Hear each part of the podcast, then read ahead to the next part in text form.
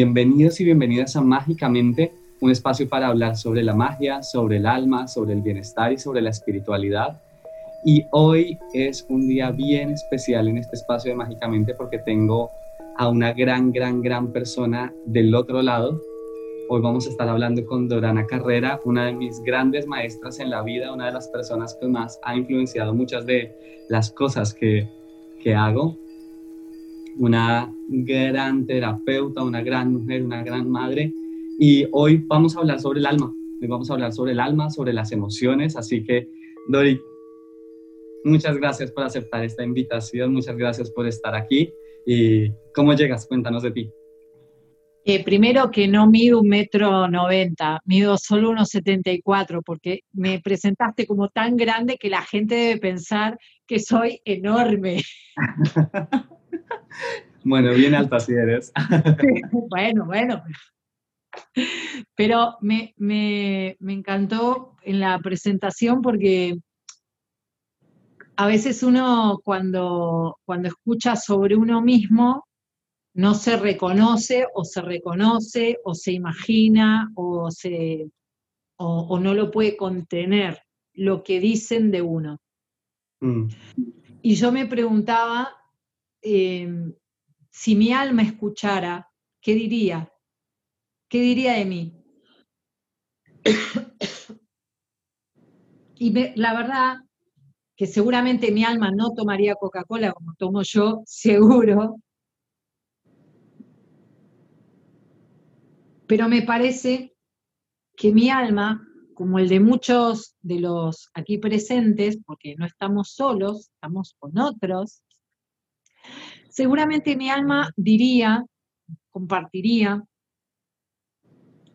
que en algún momento surgió como, como, centro de luz, como centro de energía, como centro de conciencia, de un eh, útero primordial llamado para mí la Gran Madre, o del Padre de los Cielos, o del cosmos, o... Y seguramente mi alma contaría que hizo un largo viaje por muchas experiencias. Y seguramente mi alma diría que, como un amigo, el doctor Bach, decía, el alma viene en esta vida a vivir un día de escuela, pero un día no es todo el colegio. Entonces seguramente mi alma contaría acerca de mí que decidió encarnar con un propósito, que decidió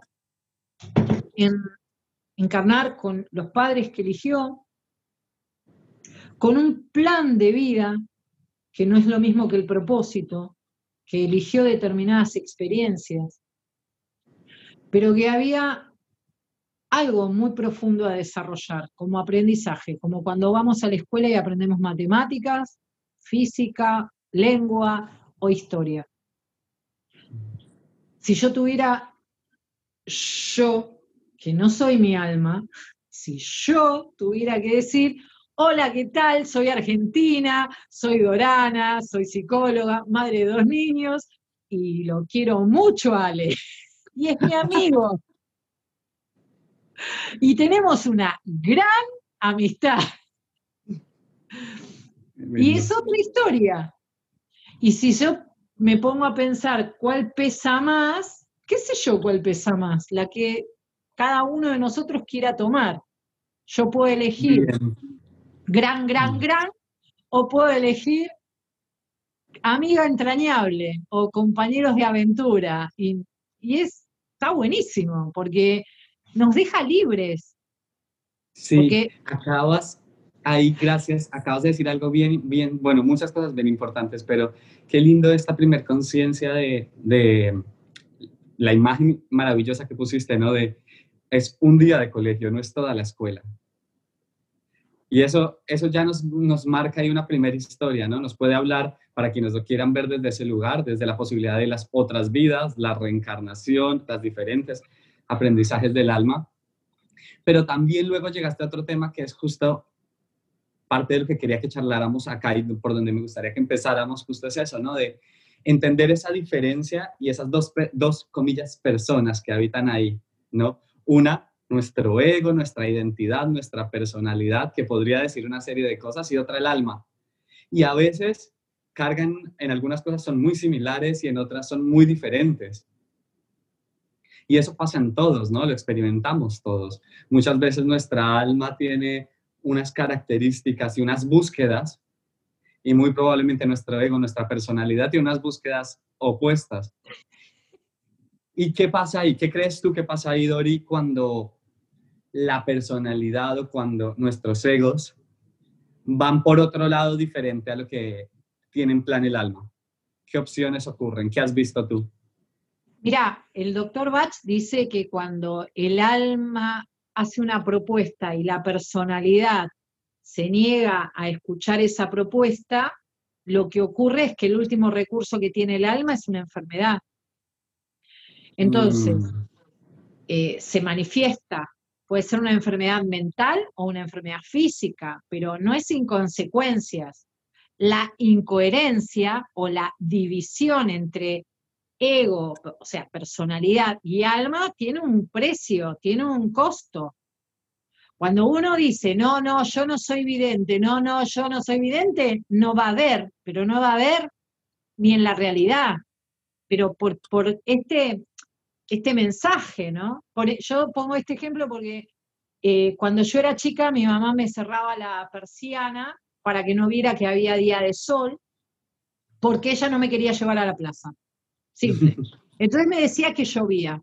Entonces yo tenía una información interna, que es que afuera no llovía, pero tenía mi mamá, persona de autoridad, diciéndome, llueve, no hay plaza.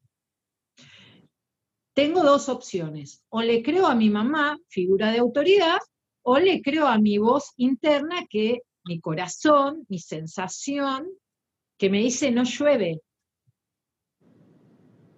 Dos opciones. ¿Qué, camino tomo? Bueno, soy miope. Elegí figura de autoridad. Game over. Tienes que practicar con otra cosa. Ok, ok, entendí. Uso anteojos, lente de contacto, todo bien, pero ¿qué, ¿qué más hay?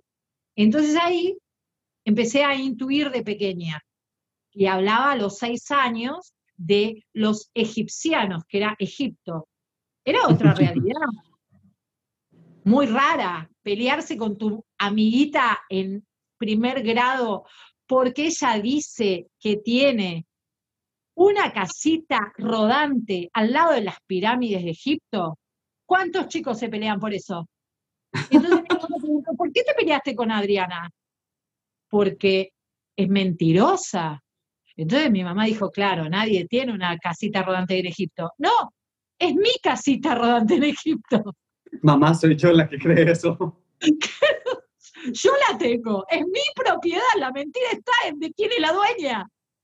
Entonces, tenía una percepción diferente del mundo. Entonces, lo que hice más adelante fue desarrollar la percepción. No dejé de ser miope, sí miré la vida de otra manera y empecé a escuchar esa voz del alma o esa certeza o esa sensación de paz o esa sensación que es como los perros te, te guía, voy para allá.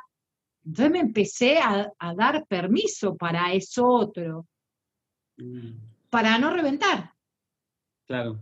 Uno es loco, uno es loco, pero no es tonto. Dice, más vale que aprenda de esto. Y como eso, millones de situaciones mías, ajenas, de las personas que nos acompañan, todos tenemos situaciones donde tenemos una chispa de lucidez y decimos, para, para, para, por este camino entre el ego, la personalidad y lo que en mi interior quiero, esto yo ya lo, ya, ya sé que por este camino ya atravesé. Acá me toca tomar la decisión. A mí me gusta pensar a veces que uno de sus primeros indicadores es el dolor y el sufrimiento. Que en el momento en que experimentamos dolor y sufrimiento hay una es una alerta para decirnos, mm, tal vez por ahí no es, no es la mejor ruta, tal vez hay algo que se puede cambiar, tal, tal vez hay algo que se puede hacer mejor. Y creo que gran parte de lo que también yo he venido descubriendo y trabajando a partir del alma es esta sensación de que el alma no quiere sufrir.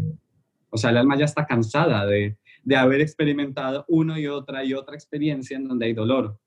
Entonces, lo que más quiere el alma es ah, caminos de paz, de amor, de felicidad, de plenitud. El alma todo el tiempo nos está jalando como a buscar esos estados. Y ahí es donde tenemos que aprender a decidir, creo que es tomar esa decisión, ¿no? De si decido ir por un camino menos doloroso o si quiero seguir experimentando dolor. Dori. Yo lo pienso ah. un poco distinto. Dale, cuéntame. Está buenísimo, justo. Pero ¿sabes qué pienso? Porque pienso hay gente que viene a sufrir. Perdón, ¿eh? Pero hay gente que viene a sufrir. Y vos decís, pero, a ver, pibe, no podés ser de insistir en lo que te da dolor. Porque hay gente que vos decís, pero, a ver.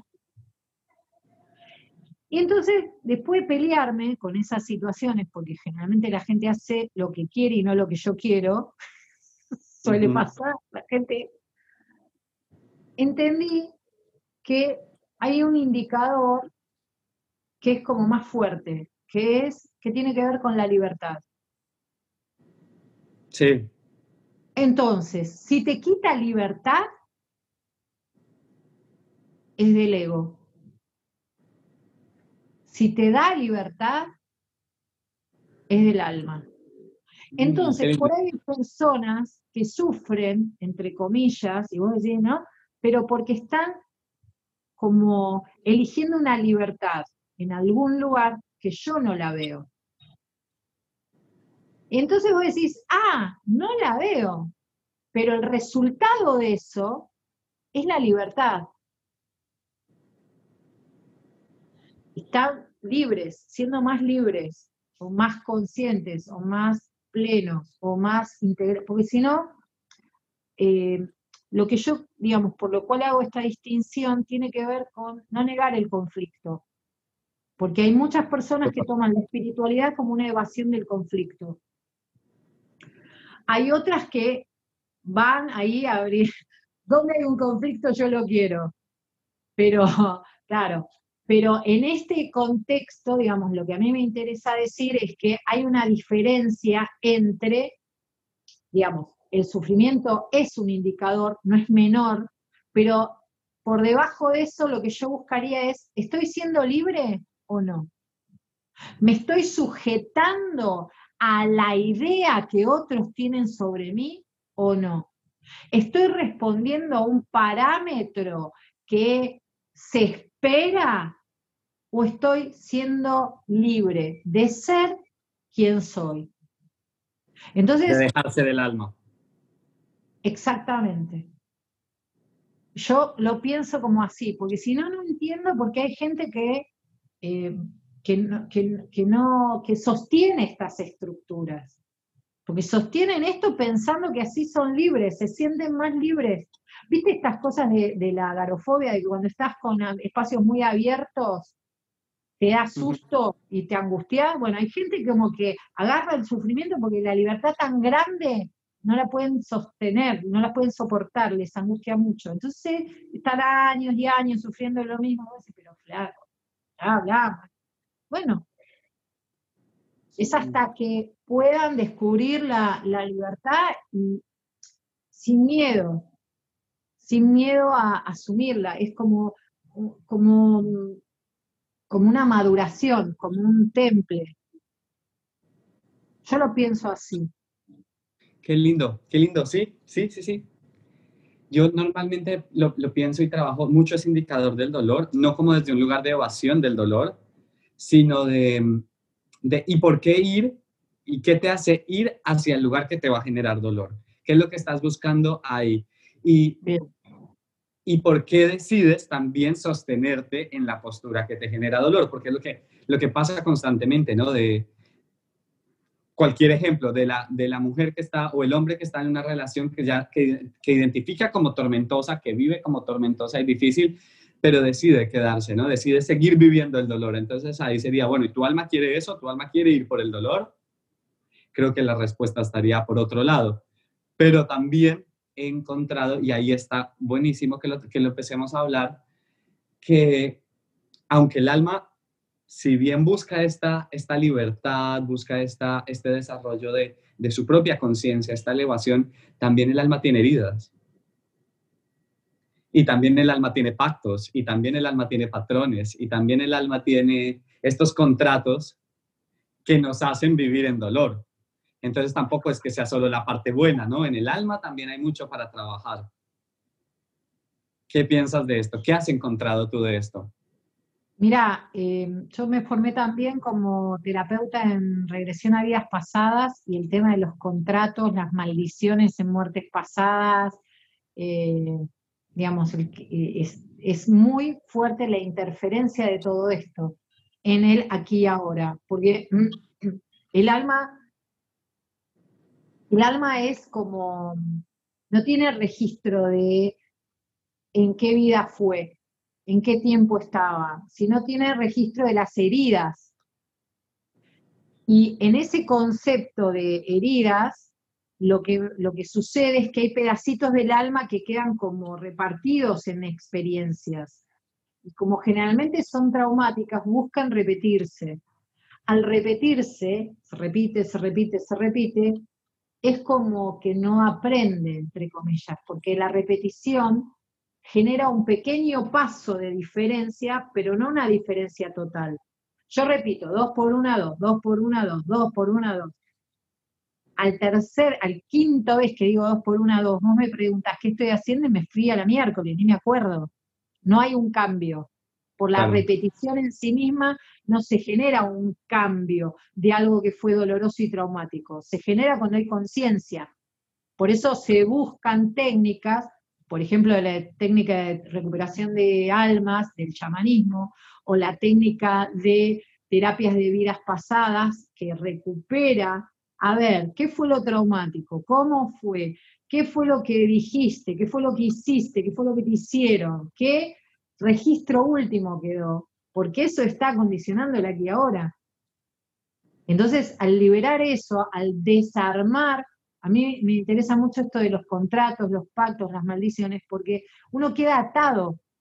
Y al ir con, voluntad, ¿no? con intención, como dicen los chamanes, con la intención de ir a liberar esto, es buenísimo, porque en realidad lo que ganas es alma y libertad. Claro. Pero es alma sin mochila. El tema son las mochilas que traemos que traemos y no, no necesariamente somos conscientes, porque si yo te dijera, mira, yo en realidad, no sé, este, por ejemplo, me encantan los espacios así amplios porque en otra vida fui reina, ojalá, lo, primero, ojalá que hubiera sido reina, y segundo, ojalá que tuviera esa amplitud, pero suponete que fuera así, ojalá tuviera la conciencia de que fui reina, porque entonces se encararía desde una situación de poder, desde una situación de confianza en mis decisiones, que bienvenido sea, pero no siempre viene con lo lindo del recuerdo. Total. Viene también con la otra cosa.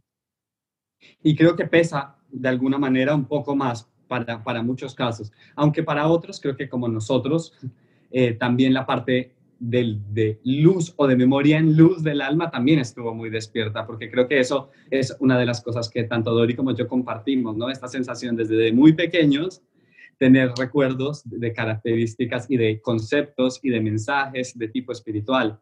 Entonces, es como un juego de las dos, ¿no? Viene con unas cosas, pero también con, con, toda, con todas sus dolores y con todas sus cargas.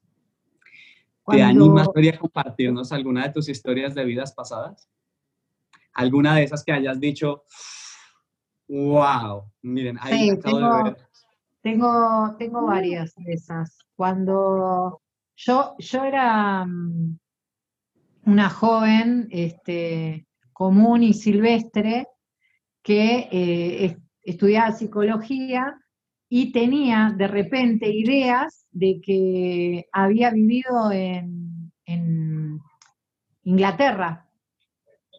Y fue muy fuerte porque en ese momento yo no sabía nada de Inglaterra, no, digamos, nada de nada. Y fue increíble porque cuando, cuando fui a Inglaterra vi, vi el bosque que yo había visto en imágenes oníricas.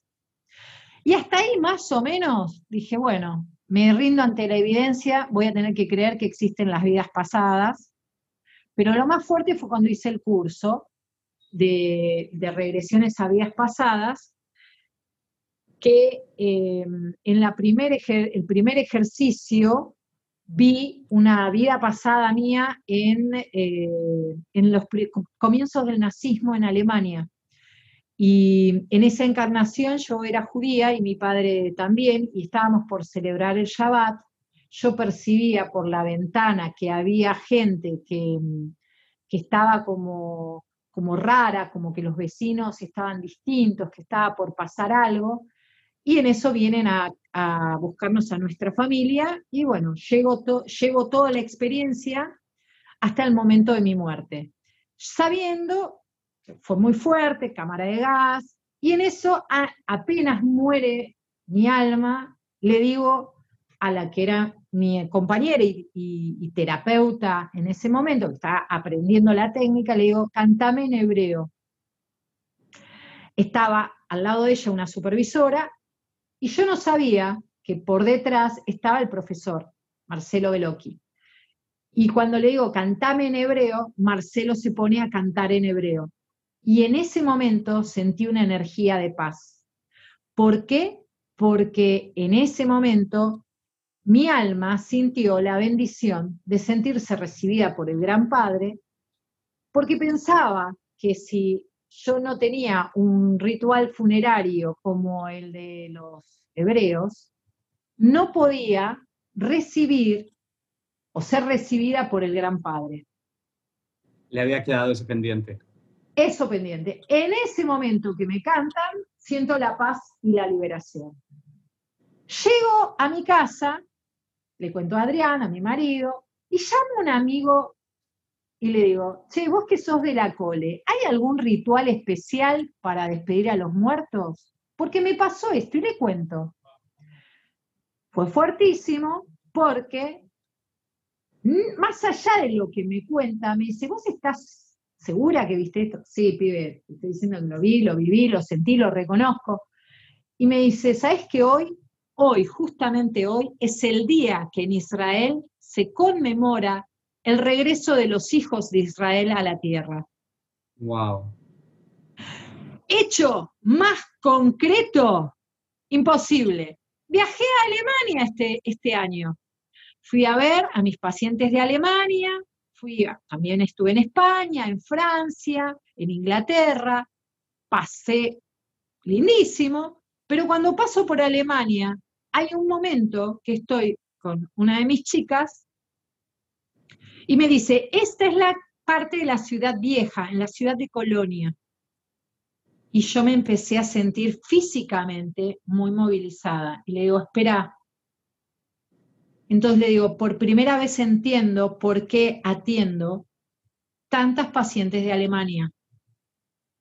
Por primera vez recupero partes mías. Y me emocioné y me mostró fotos y me dice, hace 70 años que fue la guerra. ¡70 años! ¡Wow! Por eso para mí el tema de las vidas pasadas, los recuerdos, la, experiencia, es tan esto, ¿no? Como me liberó. Y tuve mayor misericordia de mi trabajo hoy. Entiendo por qué estoy en esta hoy.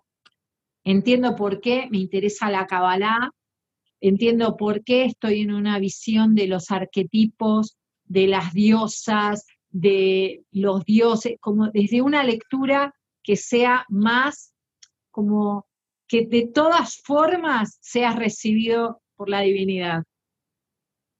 Qué lindo, qué lindo, qué linda, qué lindo compartir. Ahí, para quienes nos estén escuchando, cuando ya esto esté en el podcast, Aquí estamos acompañados hoy. Tenemos varias personas que están aquí escuchándonos y que están haciendo parte de la conversación en vivo.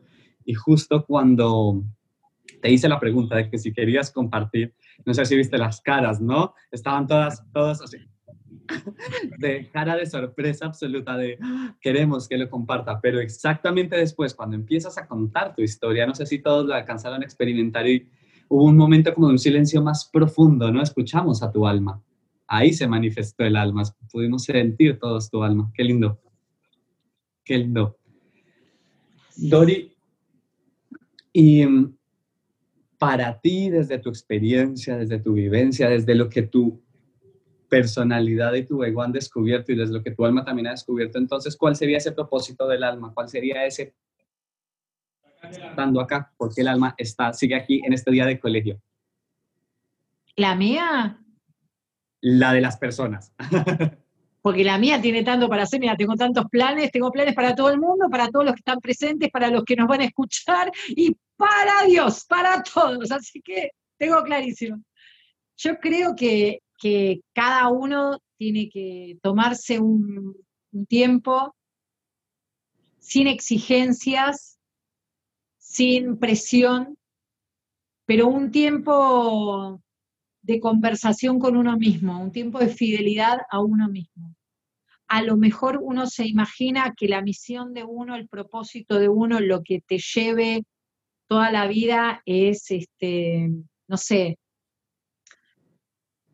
creer que es Napoleón o que es Cleopatra, ¿no? Como grandes propósitos. Y a veces eh, el propósito del alma es muy simple y muy pequeño pero no por eso menos poderoso. Eh, mis papás fallecieron ahora, hace un mes. Mi papá tenía cáncer desde el 2015 eh, y era de una entereza eh, muy, tipo muy consciente de, de sus valores. Y mi mamá, ella era una gran maestra, era docente, y muy eh, opacada en los últimos años. Por distintos traumas, ella se fue como perdiendo pedacitos de ella misma. En diciembre mi mamá me dijo con mucho dolor, Dorana, vos no, no has tenido madre, porque yo solo tengo ojos para tu papá, lo cual es verdad. O sea, mi mamá en los últimos años era nací para ti, solo para él. Mi papá se enfermó de COVID no se murió de COVID, pero mi mamá se enfermó de COVID y necesitaba oxígeno, a pesar de que mi papá tenía un tumor en el pulmón. Y en ese contexto, mi, mi papá, que estaba muy bien y muy fuerte, y mi mamá, que estaba recién enferma de COVID, se enfermaron y estuvieron a pesar de vivir en distintos geriátricos, en el mismo hospital, en el mismo piso, porque los dos eran pacientes de COVID.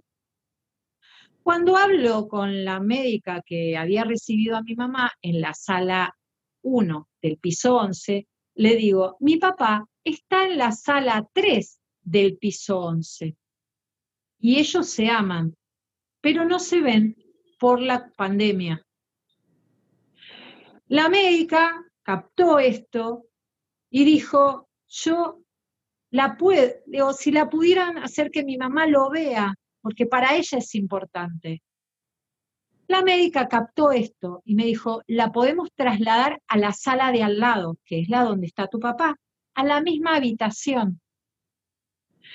Llegó mi mamá, mi papá la vio y esa noche él falleció de un coágulo en el pulmón. Si pasaron seis días y mi mamá se murió de COVID. Si vos me preguntas para qué se enfermó mi papá de COVID, es porque el alma de él tenía que esperarla a ella. Y él se tenía que ir primero para abrirle las puertas. Mi mamá estaba muy perdida, pero se pudo encontrar con él de otra manera, distinta a la que su personalidad quería, distinta a lo que a mí me hubiera gustado. pero mágicamente unidos en el alma. Mi mamá murió como esposa, no como madre. Y está bien, porque ella sentía eso. Y mi papá se sintió cuidado y acogido en familia, porque eso era lo que él quería. Y yo pude cantarle a mi papá, porque era lo que yo necesitaba y podía. Y los médicos, en un acto mágico, me permitieron, a distancia, protegida, pero pude cantarle, que en mi familia cantar en rituales es parte de la tradición. Entonces, si vos me preguntas, yo no sé cada uno cómo es, pero lo que tengo claro es que la muerte es parte de la vida y que esa muerte está inscrita en el propósito y que el propósito no es en todos enormes. El de mi mamá era muy sencillo, ser esposa. Y bueno. Qué lindo. Yo, perdón, porque cuento cosas que son fuertes, hablo de temas que no todo el mundo le divierte que se hablen, pero me parece que son como evidencias concretas de estos temas que estamos conversando, que en realidad hablar de esto nos sirve para la vida, para construir mejor nuestras vidas. Sí, es, creo que en la medida en que vamos aceptando esta posibilidad, en la medida en que vamos entendiendo que somos esta personalidad, pero que además tenemos esa alma y que esa alma experimenta este juego de la vida y la muerte constantemente, también nos brinda una óptica de mayor libertad. Y también nos brinda ahora la posibilidad de un ejemplo de escuchar esta historia y de escuchar tu historia e integrarla desde una forma mucho más amorosa, porque si no tuviéramos esta posibilidad de, pensarnos desde esta manera, desde, desde esta manera en la vida y la muerte, y solo estamos aferrados a la vida, escuchamos una historia como la que nos acabas de contar y alguien podría pensar que es lo peor del mundo que le pudo haber pasado a alguien. Y, no lo es. Claro. Es una gran prueba, pero, pero no, no sería desde, no lo ves desde ese lugar. No.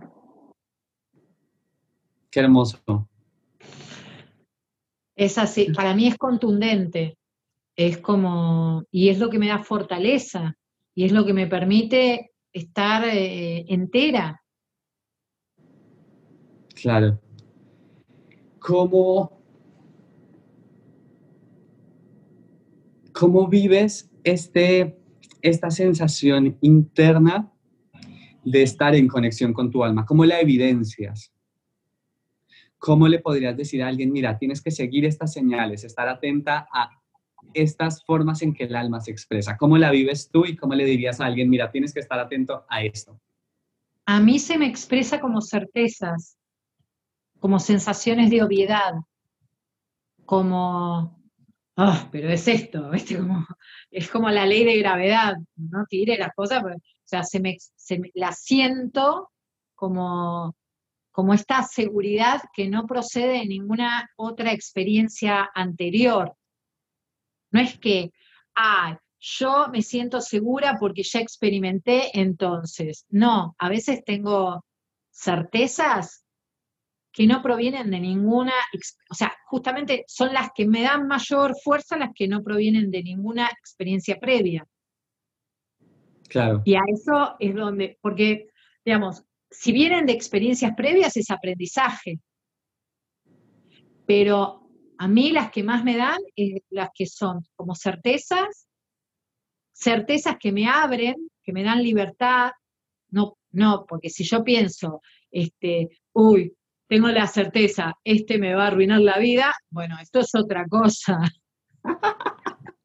claro. Ahí necesitas flores. Claro.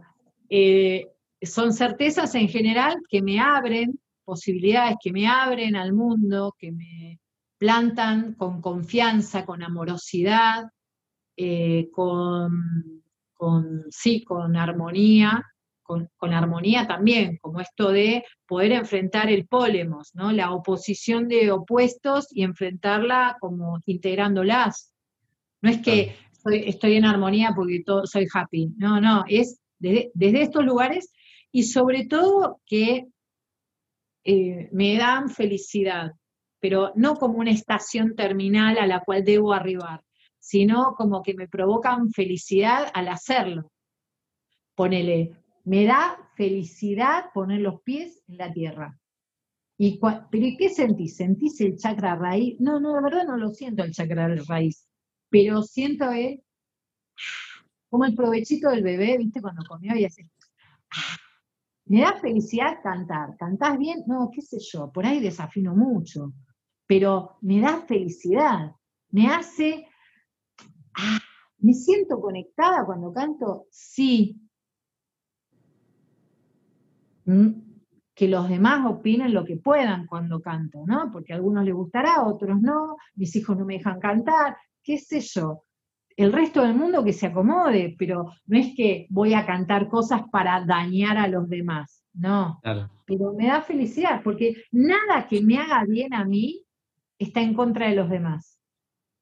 Y esto para mí es muy importante, porque el alma mía está conectada con la tuya y con la de todos nada que sea de, espiritualidad, de certeza, de, de libertad, te va a hacer daño a ti, en tu alma. Tu personalidad puede no entenderlo. Yo cuando canto, no les gusta a mis hijos, pero es la, la personalidad. Pero cuando Gabriel, mi, mi, nene chiquito de seis años, se angustia, me pide que le cante en francés. Y él no habla francés y no somos de familia francesa, es que su alma recuerda. Entonces hay algo de él que conecta en el aquí ahora con algo que le da paz cuando yo estoy conectada y canto feliz lo que él me pide. Justamente te quería preguntar de eso y lo, pusiste tú sobre, sobre la mesa en tu experiencia como madre,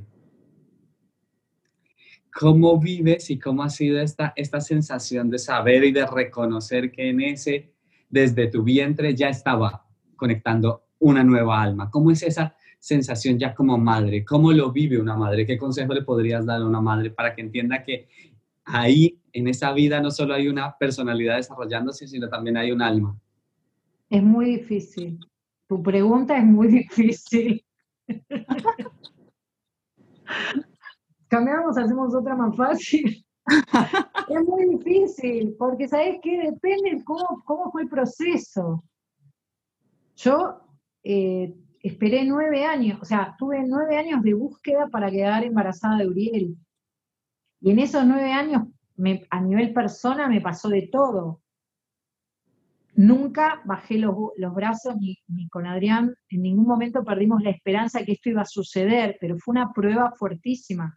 Entonces, te puedo decir que antes de Uriel, los seres que sé que se, que se anidaron en mí, sé que tenía conexión telepática con ellos y que me hablaban en inglés y se despedían de mí, y fue dolorosísimo. Entonces le pedí a mi alma que por favor para la próxima experiencia no me permitiera experimentar la conexión intuitiva con el ser porque, porque estaba con mucho miedo. Y así fue, con Uriel no, no sentí intuitivamente nada, y con Gabriel yo quería que fuera una nena. Cuando el ecógrafo me dijo que era varón, le dije, usted no sabe, me dice otra, porque no sabe, tiene que ser una nena. Los astros dicen que tiene que ser una nena, no, es un pibe, flaca, a ver. Entonces, es una pregunta difícil, no, no me resultó fácil. Ahora, de grandes, sí tengo más conciencia del alma, de ellos, sí tengo más conciencia de que hay cosas que dicen los chicos que no, no son de niños, que cuando hablan con el amigo imaginario, revisá porque hay alguien que cuando te dicen cosas, como yo cuando era chica que decía lo de los, lo de los egipcianos, o cuando mis hijos... Lo de tu carrito al lado de las pirámides. Claro, cuando me dicen estas cosas, yo estoy un poco más atenta a no cercenarlos, a no coartarlos, pero tampoco soy de esas madres que les fomentan hablar con los angelitos o tirar las cartas. En general, mi tendencia es a que tengan una infancia lo más eh, neutra de enseñanzas de este orden más esotérico, para que puedan estar con los chicos de su edad lo más relajados posible, pero si emergen situaciones de su alma, por ejemplo, Uriel, yo iba a, tener una entrevista con el maestro de vidas pasadas y Uriel me dice, mamá, ¿cómo era ese lugar que estábamos ahí, que mirábamos, que estaba como con paredes de tierra antes de que viniéramos? Porque yo te vi con papá cuando te casaste y estaba con un señor que me enseñó a dibujar. ¿What? Justo hoy me lo dice, el día que tengo la entrevista con mi profe para empezar vidas pasadas, justo hoy, no me lo podía haber dicho hace un mes atrás o dentro de 20 días. Entonces, los chicos captan. Ahora, yo frente a eso no le dije, no, no pienses pavada. Ah, ¿en serio? ¿Estabas y aprendiste a dibujar? Entonces seguí dibujando. ¿Era de tierra? Sí, yo la verdad que no me acuerdo que, cómo era, pero si vos decís que era de tierra, era de tierra. Relajada, ¿eh? Como los re normales que te hablen de esto. si todo el mundo habla de esto, re normal. Bueno, acá lo estamos hablando. Claro, sí, todos los que estamos acá, re normales que hablemos de esto. Pero lo bueno es que al naturalizar estas cosas, las emociones de los chicos son más como de permiso, es más habilitante, es más reconocer, tengo miedo. El otro día una, una de las diosas me decía, mi nena dice que hay una señora que le dice, trabaja, trabaja, trabaja. Ah, mira, y esa señora, invisible porque no la vemos nosotros, le dice, trabaja, trabaja, trabaja. ¿Y ella cómo se siente? Molesta. Bueno, entonces sácala y enseñale a que la saque. Porque la indicación de que algo no está bien es que se siente molesta, perturbada e invadida. Nunca un angelito te va a decir que te lastimes, te golpees o te va a tratar de tonto. Entonces, pero, pero como la madre lo tomó relajadamente, la nena también lo pudo comunicar relajadamente. Hay un espacio para. Exactamente. Entonces las emociones fueron más armónicas, al miedo encontré un recurso, la voy a echar, la puedo echar, mamá me puede ayudar a echarla. Y es buenísimo porque frente al miedo uno tiene que sentir que tiene recursos, así vuelve a adquirir perspectiva. Claro. Dori, estaba también pensando un poquito sobre estas características de nuestra personalidad que son muy arraigadas, que son muy fuertes, que salen a la vista, que estallan a la vista y que nos cuestan mucho trabajo, ¿serán esas emociones tan fuertes, serán esas cosas tan fuertes de la personalidad algo de la personalidad o en sí vendrán del alma? ¿Mis mayores defectos y mis mayores virtudes? Eh, mira, para, para, el doctor Bach, el alma trae eh, una lección a desarrollar, a aprender. Y en eso que trae, esa virtud se expresa como virtud o se expresa como defecto. La mayoría de las veces lo que vemos es el defecto. Entonces, si mi alma trae, por ejemplo, eh, el liderazgo ejecutivo y soy un buen líder y en las emergencias resuelvo, delego con firmeza, tomo las decisiones y la responsabilidad, seguramente cuando estoy en defecto voy a mostrar la tiranía, el ser mandón, el descalificar a los otros, pero la virtud es el liderazgo ejecutivo, el poder resolver eficientemente situaciones de, crisis. Entonces, en esto, me parece que el alma trae lecciones que son para aprender y que cuando uno las saca, saca como defecto es porque justamente las viene aprendiendo. Uno aprende a partir del error, de lo que sale fácil uno no aprende. Ahora, virtud y defecto coexisten virtud y defecto están todo el tiempo. En algunas cosas nos salen más fáciles, en otras nos salen más difíciles. En las que nos salen más difíciles, la opción que uno tiene es ver la oportunidad que traen de desarrollar la virtud que está ahí. Entonces, mi eh, Bach decía, aquellos defectos que más detestás en los otros son los que vos tenés. Entonces, si me molesta tal cosa, es porque la tengo. Hace parte de mi historia. Hace parte de mí y de mi, y de mi lección a aprender. dentro de muy poquito tiempo, para quienes están aquí, quienes nos están escuchando, vamos a estar junto con Dori dictando y haciendo parte de un programa increíble que se llama Habítate. Y en ese programa eh, yo voy a estar trabajando esto de conectarnos con el alma, de aprender a meditar desde el alma, de conectarnos con el alma y Dori va a estar hablando de las emociones, ¿no? Va a estar enseñándonos un poco sobre este mundo de las emociones. Entonces, cuéntanos un poquito de eso, de qué vas a hacer ahí, mi Dori. En el programa Habítate yo soy la experta encargada de, desplegar el tema del mundo emocional y mental. ¿Qué es lo que vamos a aprender ahí? A gerenciar, a administrar las emociones. ¿Qué quiere decir esto? Que hay emociones que tienen mala prensa, el miedo, el enojo, la incertidumbre, y que lo importante es que podamos ver ahí el tesoro que tienen. ¿Qué quiere decir? ¿Reprimir? No. Aceptar, reconocer, aceptar y como la ola viene, rompe y se va. Entonces, permitirle que se vaya. Si yo me quedo agarrado a un enojo, no lo estoy liberando. Y al no liberarlo, no estoy trayendo la oportunidad que tiene.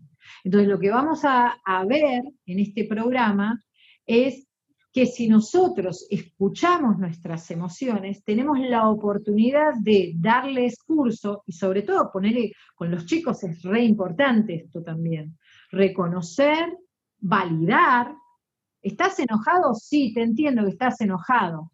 Y darle una vía para que procese ese enojo, que no sea la cara del hermano para reventarlo a patadas. Mm. ¿Entendés? Entonces, darle una vía para ese enojo y que pueda ver qué hay detrás de eso, qué trae este enojo. Uno se enoja con el que ama, con el que no ama no puede enojarse. Donde hay enojo, hay amor. Mm. Es un ejercicio de aprender a transitar la emoción, a ir con ella y pasarla hacia su lado de virtud. Exactamente. Y primero, hacerse dueño. Esto quiere decir que es mía, la emoción es mía, no es del otro. Ah, pero el otro me la provocó. El otro es otro. El otro es otro. Y como otro tiene un mapa distinto al tuyo. Que hay frases, gestos, palabras, emociones que a vos te provoquen, te provoquen en tus clavijas, en tus áreas donde dicen, tomo, compro, compro un lío, agarro el problema, pero son tuyas. Lo que vos tenés que aprender es a reconocer cuáles son los receptores de todo eso. Reconocerlos en vos, mirarlos, ver cuál es el mensaje y soltarlos. Mm, qué lindo, qué lindo.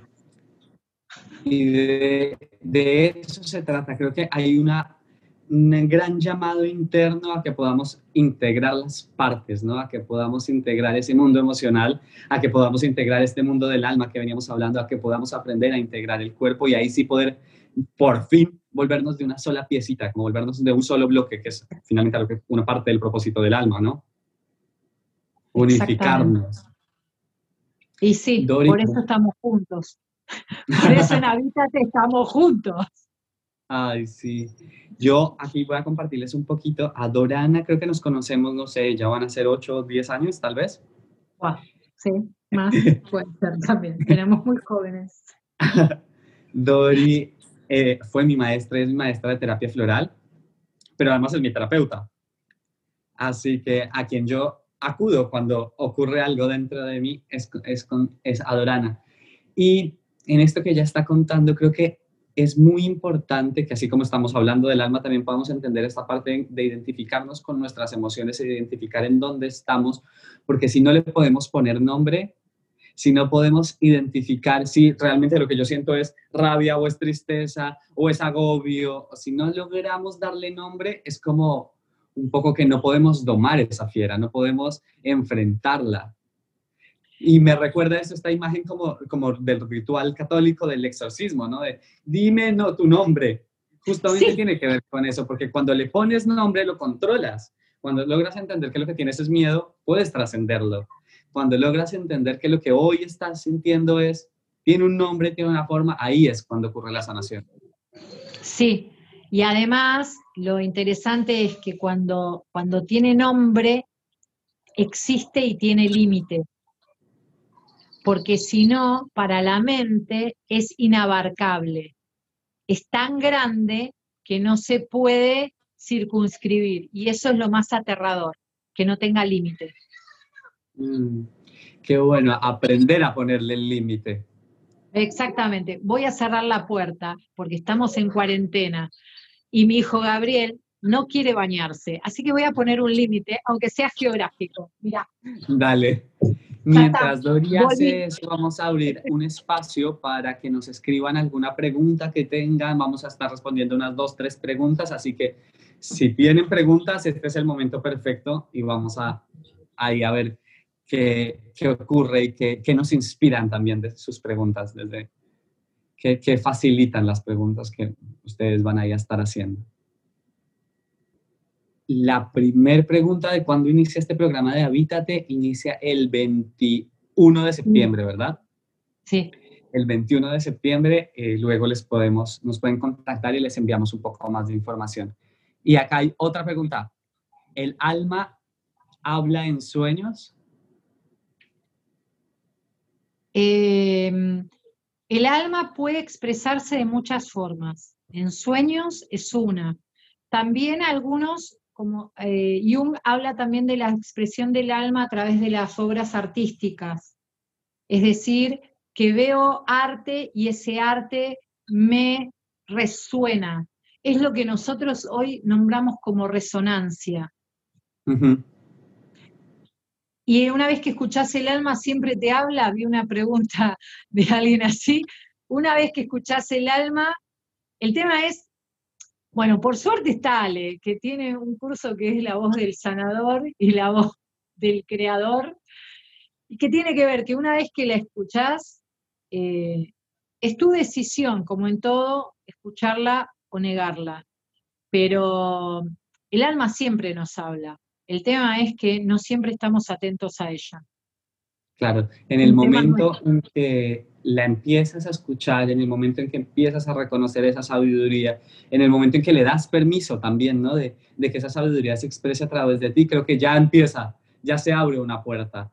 Y, muy probablemente ese mensaje que te envió el alma y esa certeza que te envió el alma, pues te va a generar bienestar. Entonces, en la medida que te genera bienestar, le sigues abriendo la puerta para seguir conectando con, con más estados de bienestar. ¿Qué más dicen por acá? ¿Cómo comenzó tu viaje del lado de tu alma, Dori? De la mano de tu eh, alma. De la mano de mi alma. Mira, eh, yo creo que de chica son estos estos trips así como pops, como, oh, ¿qué pasó acá? Y creo que, mm, y, que y, y, lo que fue pasando es que fui como reencontrándome en esas certezas y fui siendo fiel a eso. Entonces, eh, siempre hay una prueba, siempre hay una situación, siempre hay un atravesar algún eh, desafío y a partir de ahí hay una toma de decisiones. Em, ahora, ¿qué pasaría si yo, porque esto puede ser una pregunta, ¿no? Si yo sintiera que mi alma quiere estar en un lugar y estoy en otro, eso es una decisión. Eso es una decisión. Eh, uno tiene que tener amorosidad con uno mismo, mucha amorosidad con uno mismo, mucho tomárselo con calma, pero eso es una decisión. O sea, yo quiero vivir en Argentina hoy, más allá de que puedan pensar que estoy desquiciada, que esto y que lo otro, es porque mi alma me dice, es acá, y es porque yo elijo tomar esa decisión. Si yo me voy a otro lugar y mi alma me sigue diciendo, es en Argentina, la que abre la contradicción soy yo. Entonces ahí hay una decisión que tomar. No, pero puede ser efímero, puede ser por un ratito. Por un ratito, en general el alma no te habla por un ratito. es muy raro que, una, que el alma te diga, ve con ese joven apuesto y musculoso por un ratito. No, el alma no se gasta. Es como, no sé, tenés el celular directo de Dios y Dios te dice, jugale al 35 en, la, en, la, en el loto, o en el, Dios no te va a decir por eso, tampoco el diablo. El diablo no va a venir a verme a mí, que soy un pipi. Va a irse con los grandotes, el diablo, diablo, el de verdad, el bueno. Conmigo vendrá un empleadito, qué sé yo, soy una humilde esclava, Un, pichón en toda esta humanidad. Entonces, el alma eh, va a estar siempre diciéndote cosas que sean importantes, buenas para vos. No te va a andar con ilusiones. La ilusión la crea el ego, la personalidad. El alma. Que esto que compartes es importante porque justamente en este programa de Habítate, mucho de mi trabajo es de ayudar a través de la meditación a que las personas empiecen a conectar y a escuchar el alma y a poder entrar en diálogo con el alma. Y pasaba al inicio del programa que muchas de las preguntas de, al final de la meditación era, ah, me dio miedo preguntarle al alma. Y si me responden algo feo, y si, y, la gente, habían personas que contactaban desde el miedo, ¿no? Y parte de la respuesta era esto mismo que acabas de decir. El alma, si, si, te va a hablar, te va a decir algo que te va a dar luz, que te va a dar paz, que te va a dar armonía o que te va a dar una nueva ruta. Pero cualquier otra cosa no es el alma. Cualquier otra cosa es tu cabeza. Y también está bueno que lo encuentres, porque ¿por qué aparece ese pensamiento ahí? Nos acaban de decir, lo que interpretas del mensaje del alma es siempre correcto ¿Es esa la certeza? ¿Tengo que contestar yo? Sí. la pregunta es muy interesante porque dice lo que interpretas. Lo que interpretas ya habla del yo. Claro. Ya habla de la personalidad. Entonces seguramente va a estar filtrado, teñido. El yo es la personalidad. Los mensajes del alma son una flor te puede gustar, puede no gustarte, pero es. Y esa hay otra opción. Y esa simpleza tiene que ver con la existencia. El alma es ser, es existencia pura. No hay polaridad, no hay bueno blanco, bueno malo, no hay correcto incorrecto, es. Y esa es la certeza, es. Qué lindo. Vamos a leer una más y, y vamos cerrando. A ver, ibas a escribir algo, ahí estaban llegando una pregunta, pero nos llegó a la mitad.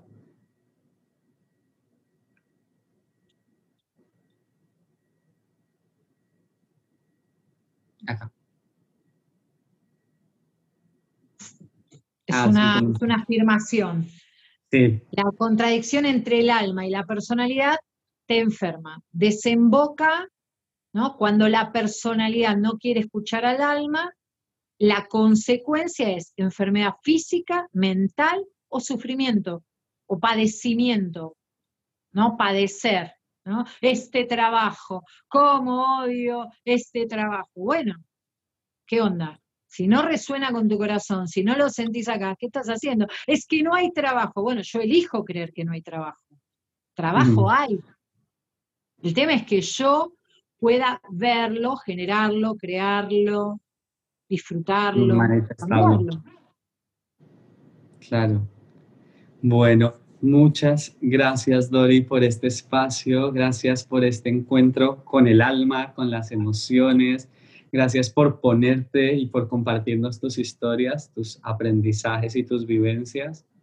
Y quiero que para cerrar, cerremos con ese comentario que le dirías o esa invitación que le dirías a las personas hoy en Noche de Luna Llena para que se contacten con su alma. ¿Qué los invitarías?